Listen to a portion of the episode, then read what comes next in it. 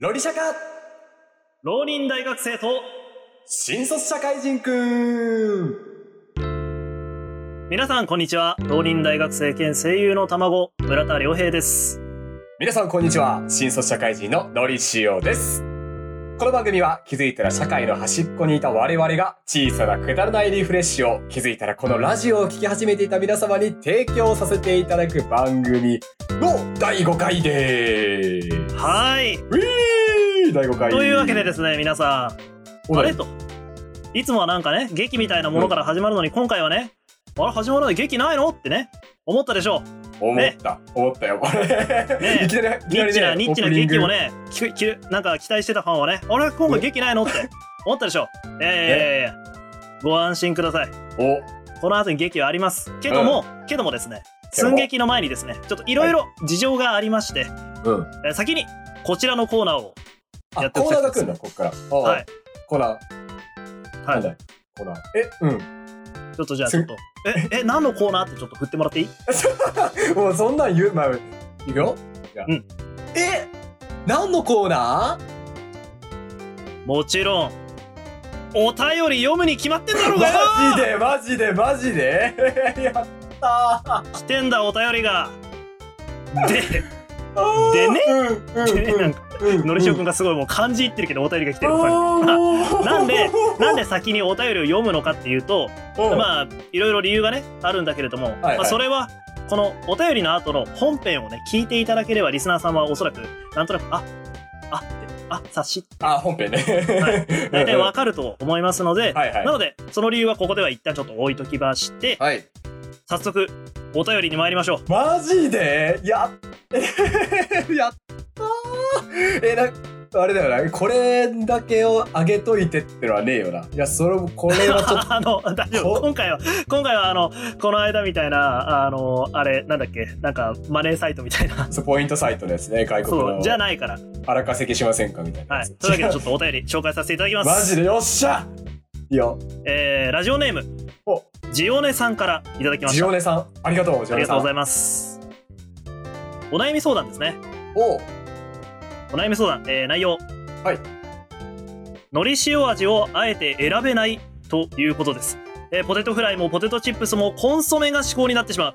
これはのり塩の調味料が世に浸透してないからではないのでは青のりって正直タコパする時しかスーパーで買わないような気がします。おいおいのり塩を身近に美味しく手軽にしてほしくて夜も眠れません。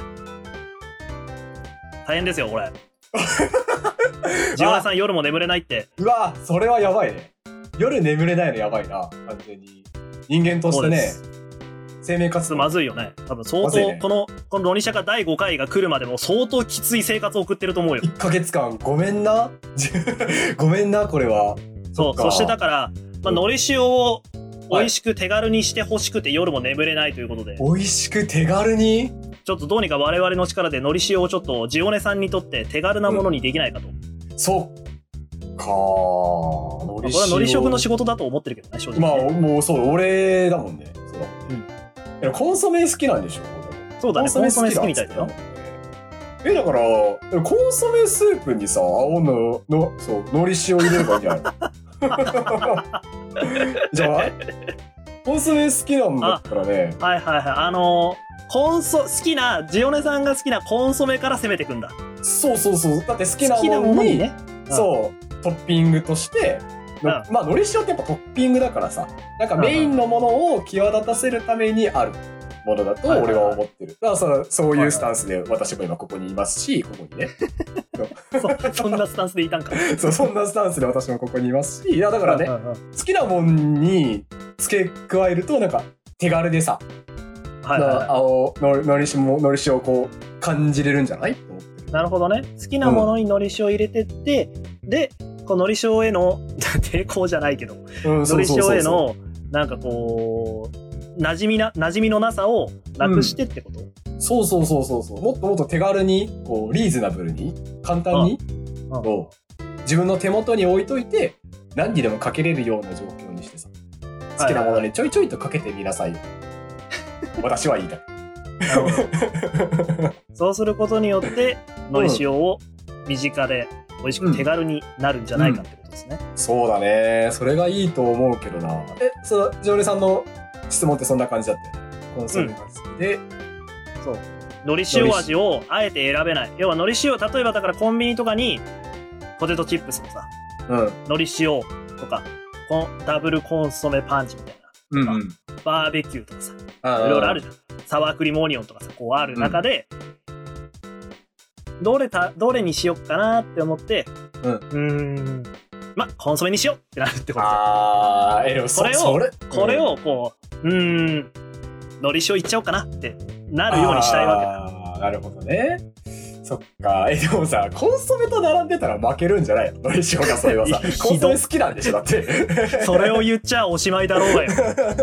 ダメだろそれを言っちゃコンソメ好きなんでしょ？まあ、そうジジオネさんがね、あの、コンソメ好きだからね。そう、それを覆すのはちょっと、だいぶね、ねえ、頑張らなきゃいけないけどな。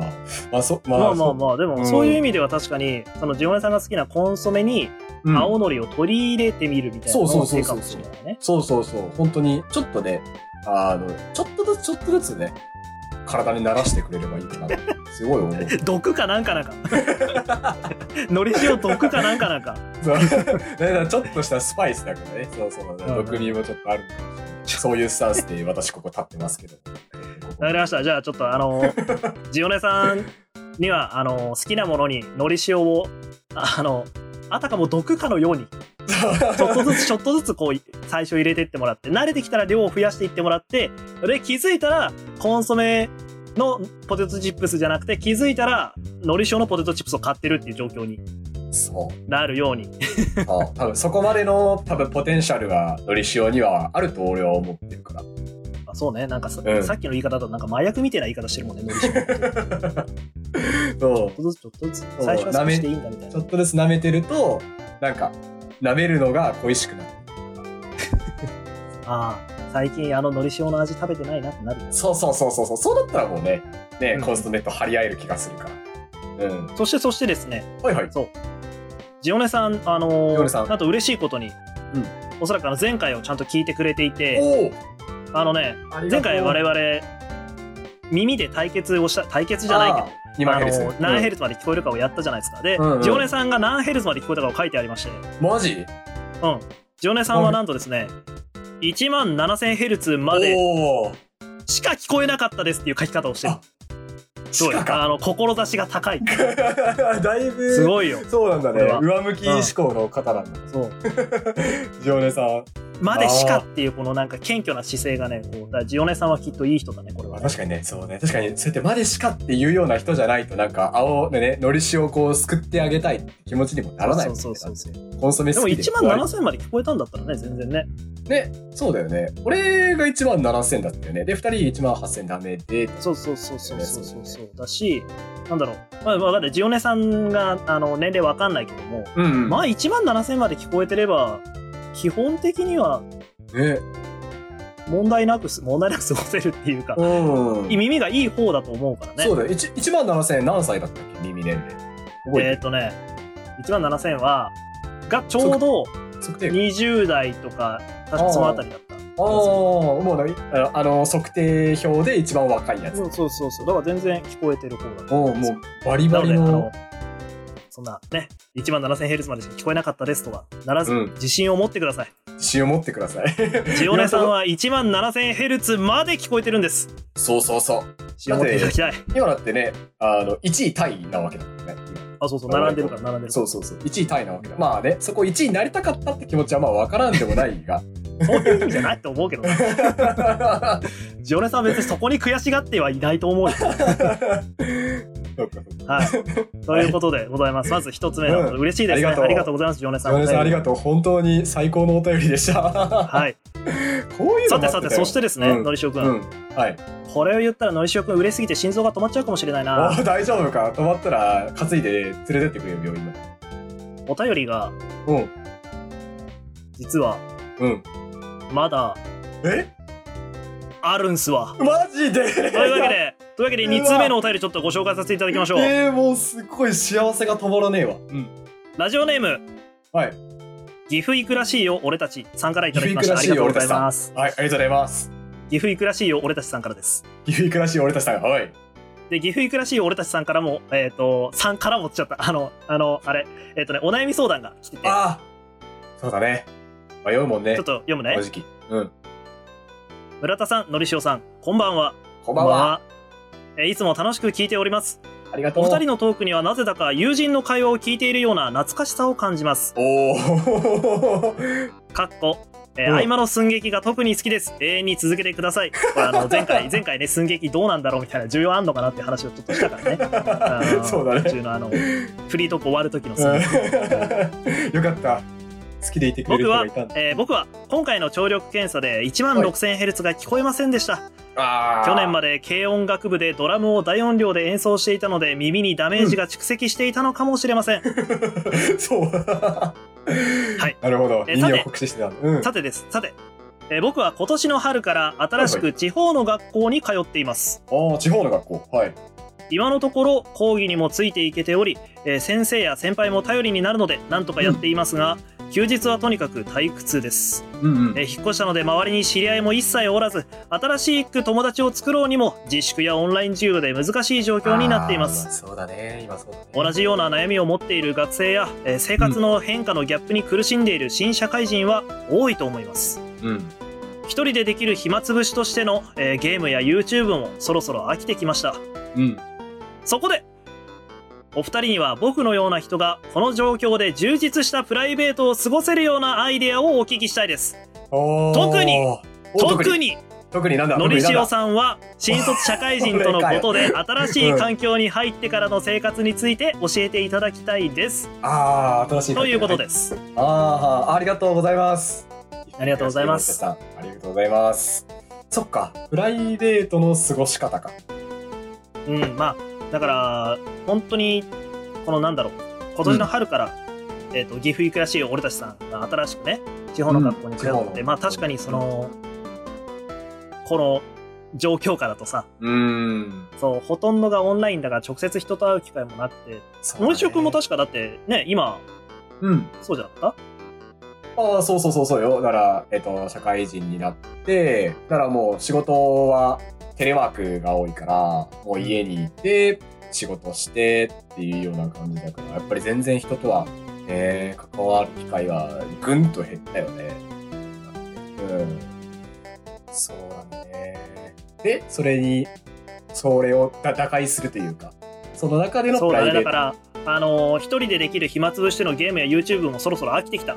あーのでね。この状況、この状況で充実したプライベートを過ごせるようなアイデアが欲しいっていうん。うんうんうん。ああ、アイデアか。うん、あ特に特にそれであののりしおくんうはん新卒社会人とのことで、新しい環境に入ってからの生活について教えていただきたいですって書いてあるから、うんうん。まずはちょっと今ののりしおくんの、うんあのー新卒社会人になってからここまでの、うんうんなんだ総括じゃないけど 新しい環境に入ってからの生活がどんな感じになってるかあーから話すんじゃない？まずそこからヒントがあるかもしれないしそうだね、確かに。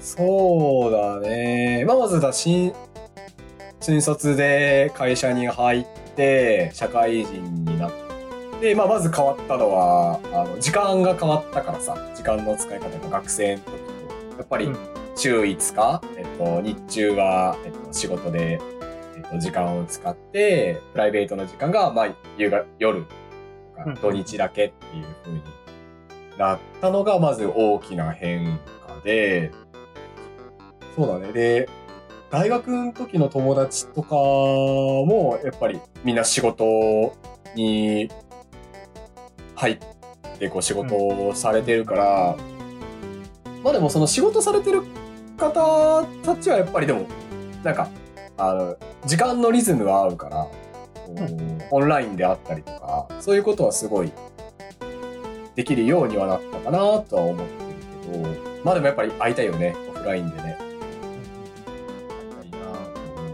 そうだなうーん。まあ大きく変わったのは、そう、家にいる時間が長くなったことがやっぱ大きく変わったかな新生活になって。でやっぱ人に会えないのは、ストレスは確かに溜まる。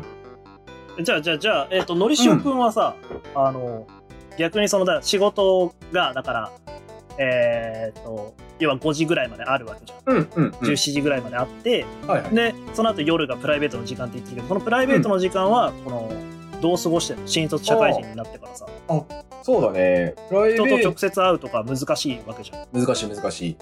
難しいから、まあ、やっぱりだから、一人でも楽しい時間にしようと思ってうん、日々過ごしてるかな。だから、結構日中はさ。くりしてん、な。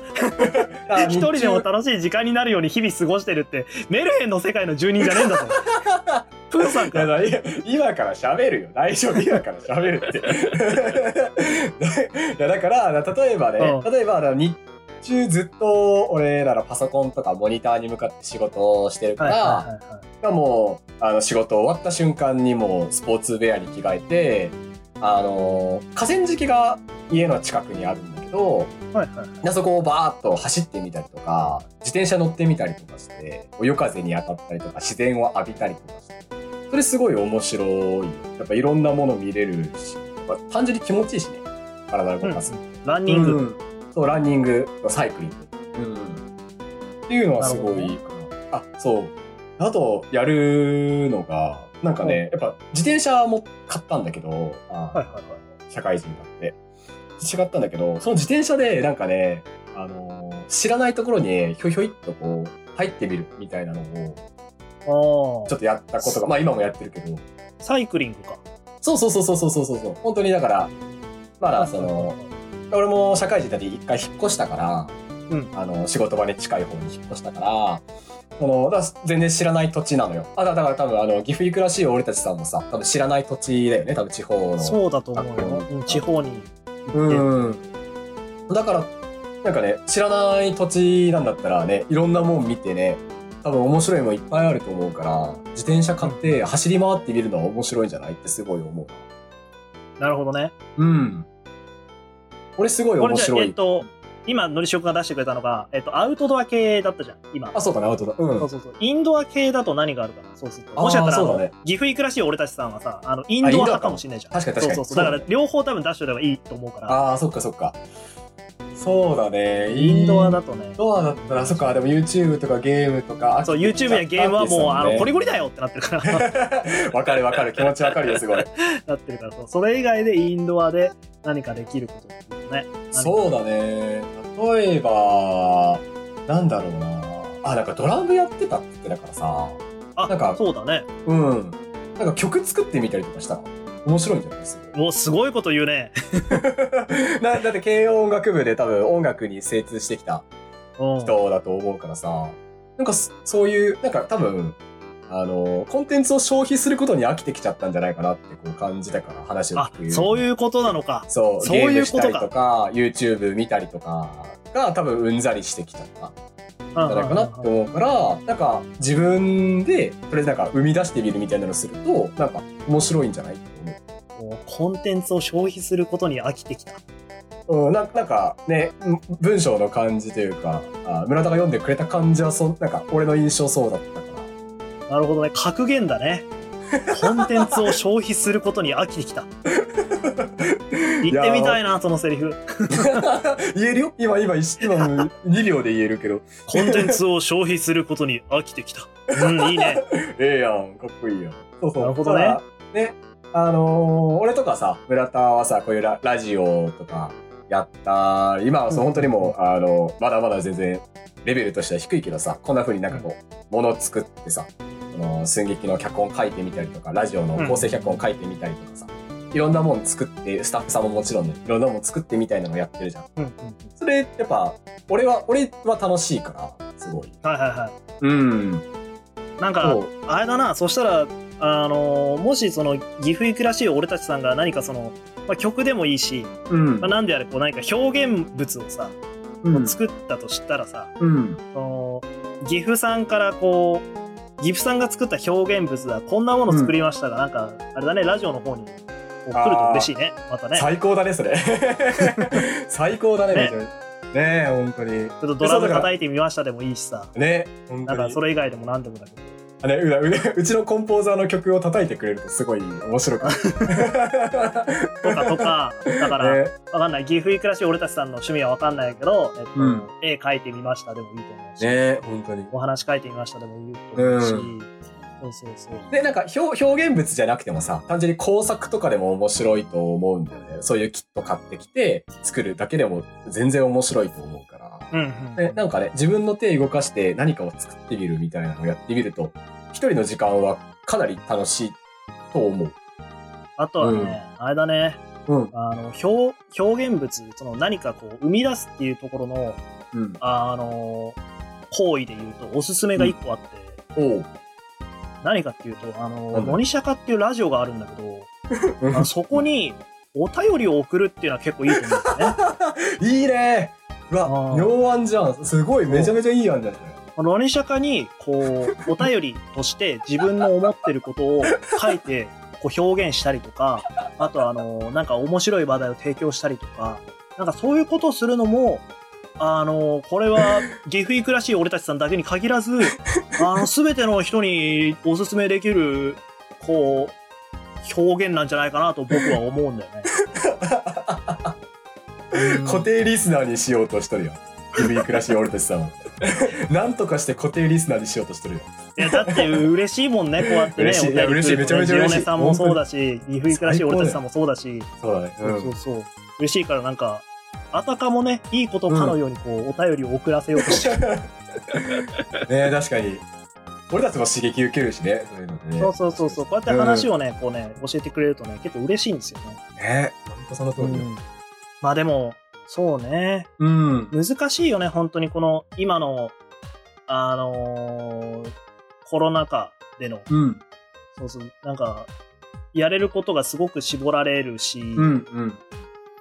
うーんなんか、村田はね、あれなんですよ。あのゲームとかが好きな人間なので、うんまあなんかうんインドアになってもなんとかなんとか大丈夫とかあるはあるんだけど、うんそれでもやっぱり窮屈さを感じることはまあるからね。そうだうね。んだから、あれだよね、えっと、まあ、岐阜さんがね、もう岐阜さんって言っちゃうけど、あの、いいの？これ、ラジオネーム略しちゃって。うんそう岐阜さん岐阜行くらしい俺たちさんが、うん。あのーなんだろうな、単純に、こう、岐阜行くらしい俺たちさんのさ、レベルとしては、今、うんその、なんか退屈を紛らわせるものが少なくなって困ってますっていうところで、うんうんうん。多分中にはさ、もうなんかそれを通り越してさ、あの、気力がなくなってくる人がいるとああ、りそうだね。うん。そう、こもってる期間が長すぎて。うん。そういうのはどうしたらいいんだろうね。ああ、どうなんかあります？解決方法。えなんか うん。いや、村田的には、基本的に、あの、もう、な、なんか全てをほっぽり出して、休むとか好き勝手なことを一旦するとかがいいのかなと思う。ん。ですそう、いや、うん、それがいいと思うし、ね、なんか、なんでそんな風になっちゃったかの原因がどこにあるかがわからないとね、なんか対処のしようがやっぱりね、難しい。だしさ、その原因がさ、取り除けないどうしようもないやつだったりするじゃん。それこそだから、ね今コロナ禍だから、外に出れなくて、で、だんだんこう気分がめいってきたとかっていう時にさ、うんうんうんあの、なんか、そこに深く考えすぎるとさ、こう、迷いの森に迷い込むそうだね。さ、出れなくなったりするから、なんか、そういうレベルまで行った場合は、なんかこう、一旦もう、あの、すべてをほっぽり出して、うん。ね、美味しいもの食べたりとか、そうだね。あの、ほんと自分の好きなものをするとか、うんうん。そうなんかそれが、えっ、と、なんだろうな。あの、なんつうのえ、偉いとか偉くないとか関係なく、うんうんうん、そうだね。もう好きなことをしちゃうとかがいいのかなと。うん。なんかふと、岐阜さんの、岐阜らしい俺たちさんのお便りを読んでて、ふとやっぱりそうだよねっていうのを思ったの。うんうんうん。まあなんか、なんだろうね。なんかこう、やっぱ好きなことっていうか、なんかな、な、な何かに没頭してるとやっぱ時間って早いからさ。あそまあそう、そういう無気力になっちゃったら、なんか、昔ね、なんか好きだったものとかちょっと引っ張り出してみて、ちょっとやってみるとなんかね、とっかかりが見つかるかもね、とか 思ったりもするけど、あ。なるほど、昔のもの、虫キングみたいな話ね。あ、そうそうそうそうそう、ちょっと 虫キングいつまでカ引きずるんだよっていう。本当だよね。まあでもね、なんか、それがとっかかりになれば、ね、いいよね。うん。かな。なるほど、わかりました。うんうんうん。どうだで、あとね、そう、岐阜行くらしい俺たちさんのお便りで言うと、その、ちょはい。聴力検査で1万6000ヘルツが聞こえませんでしたっていう話があって、おうおう。そうそう。でもね、えっと、これは、まあ、さっきの常連さんのところでは、あの、まあ、言わ、言いはしなかったというか、うん。あの、こう、他にもこうやって、あの、何ヘルツが聞こえなかったことに対して悩んでる人がいるから、えっと、うん。まあ、フォロー、フォローとしてというか、うん。あの、なんつうのかな、ラジオという媒体に、あの1万 6000Hz とか1万 7000Hz の音を、えっと、入れるにあたって、あのーあれなんですよ。やっぱりね、1万6000、7000Hz とかの音って、本当に周りが静かじゃないと聞こえないああ、そうだね。ので、うんうんもしだから岐阜行くらしい俺たちさんが、あのー移動中とかに聞いた場合は多分聞こえなくてもぶっちゃけ仕方ないと思います。うん。いや、あれはね、本当に。そう。もう岐阜行くらしい俺たちさんに限らず、リスナーさんの中で何ヘルツが聞こえなかったってなって、あの、私の耳は終わったかもしれないって絶望している人がいたとしたら、あのし正直ラジオのを外で聞いたりする環境で聞こえない場合は結構そんな気にすることではない。そう、本当本当。あとなんか、イヤホンとかのなんか、ヘルツが出ないみたいな話もさ、なんか、あまあまあ、そうだ。ね。そう。うんあのスピーカーとか基本的にはイヤホンは出るようになってると思うけど、人によっては、えっと、そもそも1万6000、1万7000ヘルツをイヤホンから出力できないっていうこともあるかもしれません。まあ言ってたよね。うんうんうん。そこは、あの、詳しく知りたい場合は、あの、サンプリングレートとかビットレートで調べてもらえれば、あの、インターネットにいっぱいお話が転がっているので、気になる方はぜひ調べてみてください。ぜひぜひ。というわけで、えー岐阜行くらしい俺たちさん、ありがとうございました。ありがとうございました。ぜひともですね、あの、岐阜行くらしいよ、俺たちということなので、あの、岐阜に行った場合は、また岐阜に行った話をお便りで送ってきてくれたらいいなと思っております。ね。待ってます。というわけで、ジオネさん、岐阜行くらしい俺たちさん、改めまして本当にありがとうございました。ありがとうございました。今後ともよろしくお願いいたします。今後とも。は うん。というわけでですね、うんお便り紹介コーナーでございました。はーい。で、まあ、時間の都合でね、ここで一旦区切るんだけれども、はい。や、これ言ったらね、のりしおくん、ちょっと、嬉しすぎて、脳が口から飛び出るんじゃないかな。マジ？マジ？いや、俺だってさっきので左心房止まってるから、多分次は右心房。よく生きてんな。実はですね、はい。お便りが、本当に？まだま、え、うん。あるんですよ。あ我々はまだ返信をね、あと2段階残しているわけですよ。ーに、二段階もあるの？ええ。フリーザ様的な感じなんで。マジで？うわそうなのでですね、この、うんまだお便りがあるんだけど、そのお便りは、エンディングトークの方でうん。読む時間を取りたいと思います。うわーもう、最高今日。でしょ、うん。もうね、もう、苦渋の決断ですよ。苦渋？何？何？何？何何が？いや、でいっぱい処理したかったんだけど、あーまあ、お便りはこうやってさ、そうそうそう。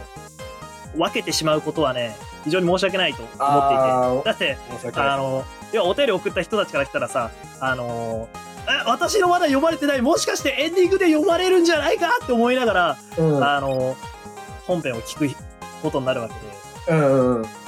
そのなんか、なんつうの、テレビ番組のキーワードを4つ集めて応募してねみたいな。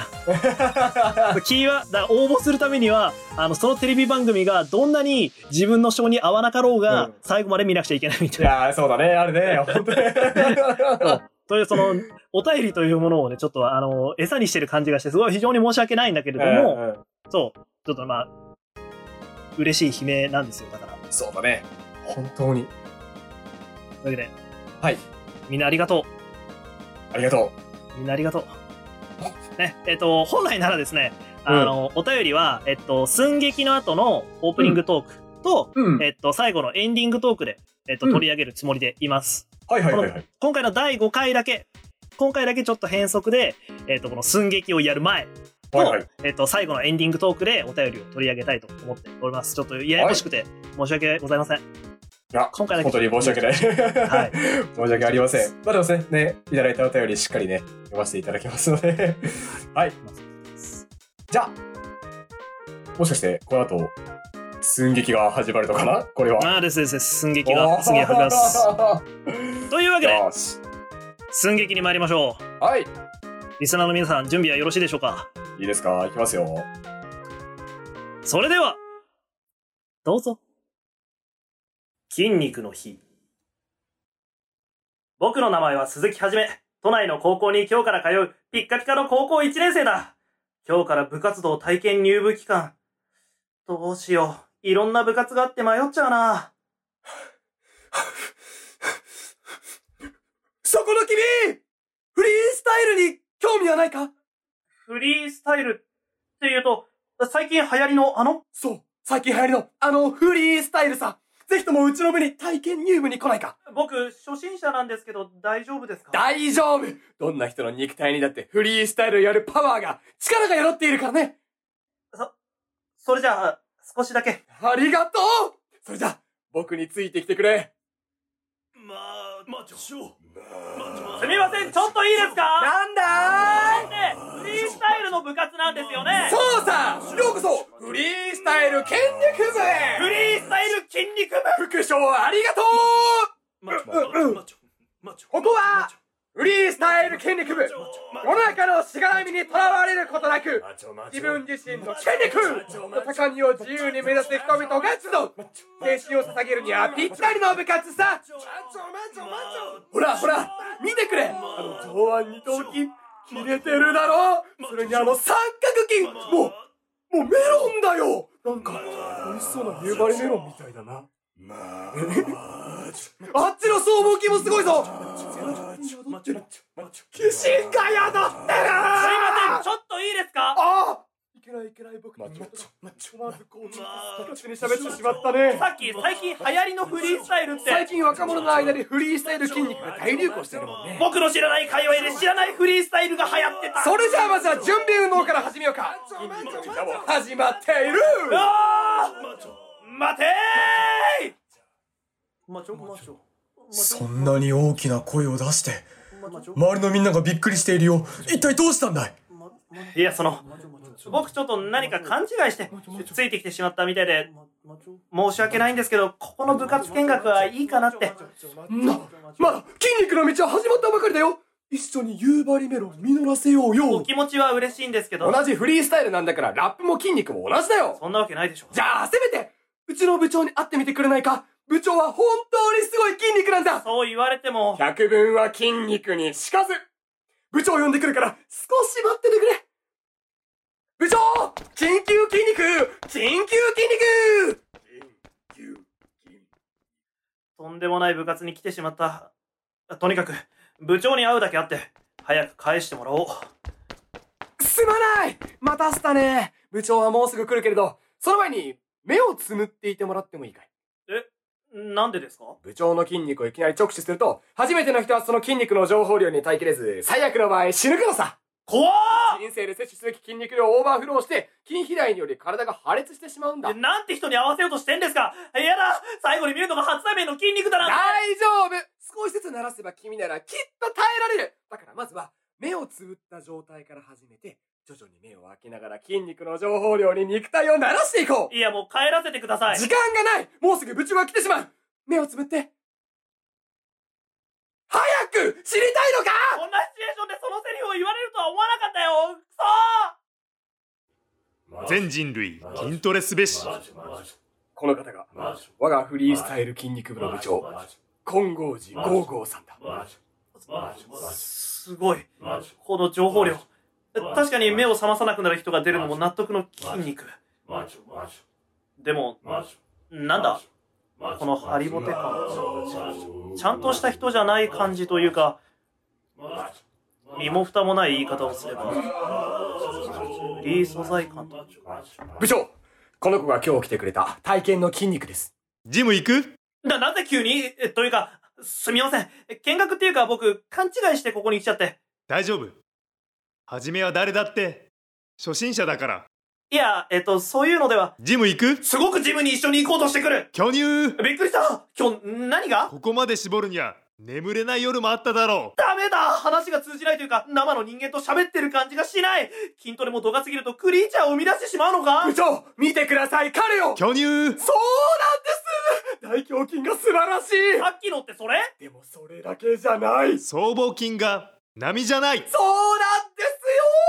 普通ですすよ。張ってるね。張ってます。普通だってば。土台が違うよ。土台が。そうきっと彼は10年に一人の逸材ですよ。違うって。ジム行く？行きましょう。行かないよ。じゃあここで今日はやっていくのかい？今日もスクワットしよ部長またスクワットですか？この間もやったじゃないですか。まったくまた部長の筋肉ジョークですか？う赤身も大好き。もう耐えられない。もう僕帰りますから二度と僕に付きまとわないでください。待ってくれ確かに部長はまるでフリー素材のようなコミュニケーションしか取れない。だけどそれには理由があるんだ。言っちゃったよこの人もフリー素材って。部長はフリースタイル筋肉を極めるあまり精神そのものがフリーした筋肉と化しその意識の大半を筋肉に宿すようになってしまったんだ。いやもう悲しいんだか怖いんだかわからんわ。でも逆にそれは筋肉の中に部長が宿っている状態なんだ。どういう状態？部長の上腕二頭筋に耳を近づけてみてくれ。耳を？マッチョフリー素材なら？マッスルプラス。マッチョ嘘でしょ？マッチョマッチョなんか声が聞こえる。マッチョマッチョ部長は人としてのコミュニケーションを失った代わりに喋る筋肉を手に入れた。初めてのフリースタ筋肉ビルダーなんだよ。一般人の感覚からすると不憫すぎる。そして特にこの時間になると部長の筋肉はいつも以上に饒舌になって喋り出す。その中でも大胸筋。ここは心臓に。心に近いからか。一番筋肉の声が聞こえる。はあ。でもそれが何だとというかもう帰っていいです待かってくれ！お願いだ部長の筋肉と対話して部長の精神を連れ戻してきてほしい。筋肉ダイブだ。筋肉ダイこれは君にしか頼めない。ブなぜ？君だけなんだ。初対面の部長に巨乳と言われたのは。嬉しくね。僕でさえ2日目だった。いや誤差じゃん。多分僕じゃなくてもできるよ筋肉ダイブ。お願いだ。こんなの馬鹿げた筋肉だと思うかもしれない。だけどここにいるフリースタイル筋肉のビルダー全員が部長の帰りを待っているんだ。なんだろうプロテインを報酬につける。なんと欲しいいらんわ。頼む。マチョ。マチョ。マチョ。マチョ。マチョ。マチョ。マチョ。ママチョ。マチョマチョああもうわかりましたよ。やってみますよ。マチョ。ありがとう。マチョ。マチョ。大胸筋に耳を澄ませればいいんですか？そう。まずは大胸筋の声を聞いて。知るなりあのまた研修をするなりみたいな感じです本当だ。上腕二頭筋とは違う音が聞こえてきた。そしてその音色に集中しながら。マッスル切れてる。筋肉だ買いすぎだよ飯田さん。と叫ぶんだ。え恥ずかしい。大丈夫。僕らの世界では当たり前のことなんだ。筋肉を称賛しそれを得るまでの努力を称える。感謝の気持ちを伝えてダイブするんだ。それ本当にやらないとできないんですか？できない。絶対に。できない。どうしても。できない研修の時で、俺その、さあ！企業に勤めてて、だそういうなれば、あの、わ、うん、かりそう。プログラミングを書いてさ、システムを作る。マッスル切れてる！筋肉だー！素晴らしい！いってらっしゃい！のチェスト